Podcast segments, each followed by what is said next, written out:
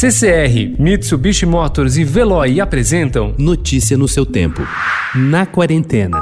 A gente tá aqui hoje para começar uma conversa de como a gente pode cuidar da gente para ter um corpo são e uma mente calma, para fazer escolhas melhores, não só pra gente, mas para nossa comunidade.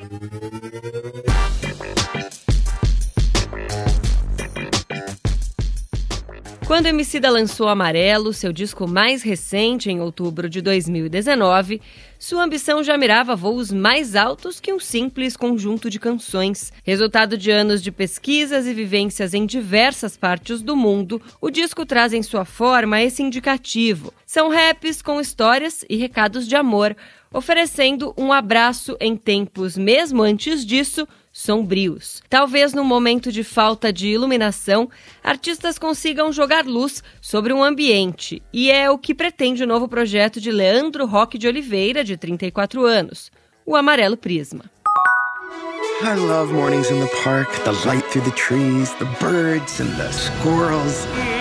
Música, filmes, livros e séries de TV oferecem conforto, distração e extravasamento nesses tempos difíceis. E a animação musical Central Park, que estreia seus dois primeiros episódios na sexta, dia 29, na Apple TV Plus, com os demais oito episódios semanalmente no serviço de streaming, é o equivalente a canja de galinha, poltrona conchegante e cobertor fofinho. A série tem personagens esquisitos, mas em geral bem intencionados e engraçados, e tem as vozes de Kristen Bell e Josh Gad e canções inéditas de Cyndi Lauper e Sarah Bareilles.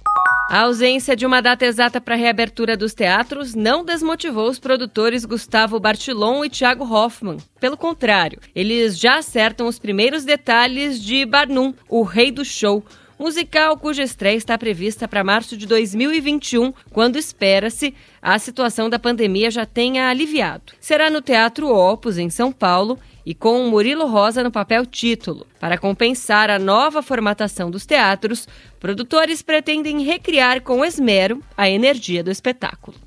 É amplamente conhecida a divertida passagem de O Ingênuo, de Voltaire, na qual o índio Urão, que havia deixado a América para visitar a Inglaterra, é quase forçado a passar pelo rito da confissão com um frade após este impingir-lhe a epístola de Saint Jacques, confessai-vos uns aos outros. Terminada a confissão, o Urão obriga o frade a trocar de lugar com ele e, colocando-o de joelhos, anuncia que o religioso também não sairia dali até que confessasse todos os seus pecados. Essa passagem é chamariz para experiências de antropologia recíproca, um dos quatro ensaios, sendo dois deles inéditos, de Humberto Eco, reunidos no livro Migração e Tolerância, publicado pela editora Record. Notícia no seu tempo. Oferecimento CCR e Mitsubishi Motors. Apoio Veloy. Fique em casa. Passe sem filas com o Veloy depois.